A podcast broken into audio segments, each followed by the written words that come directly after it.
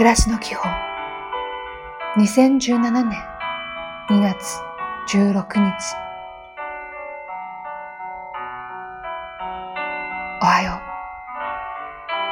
う。周りにいる人を褒めること称えること認めること。このうちのどれか一つをしているかを振り返りましょう。もししていなかったら今日からぜひするべきです。丁寧に。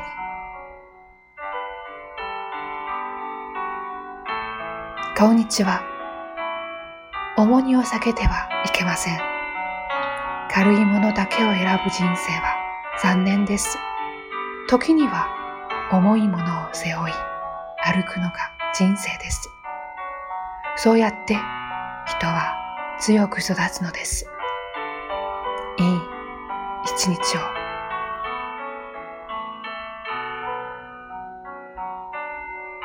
おやすみなさい。すべてを許すことです。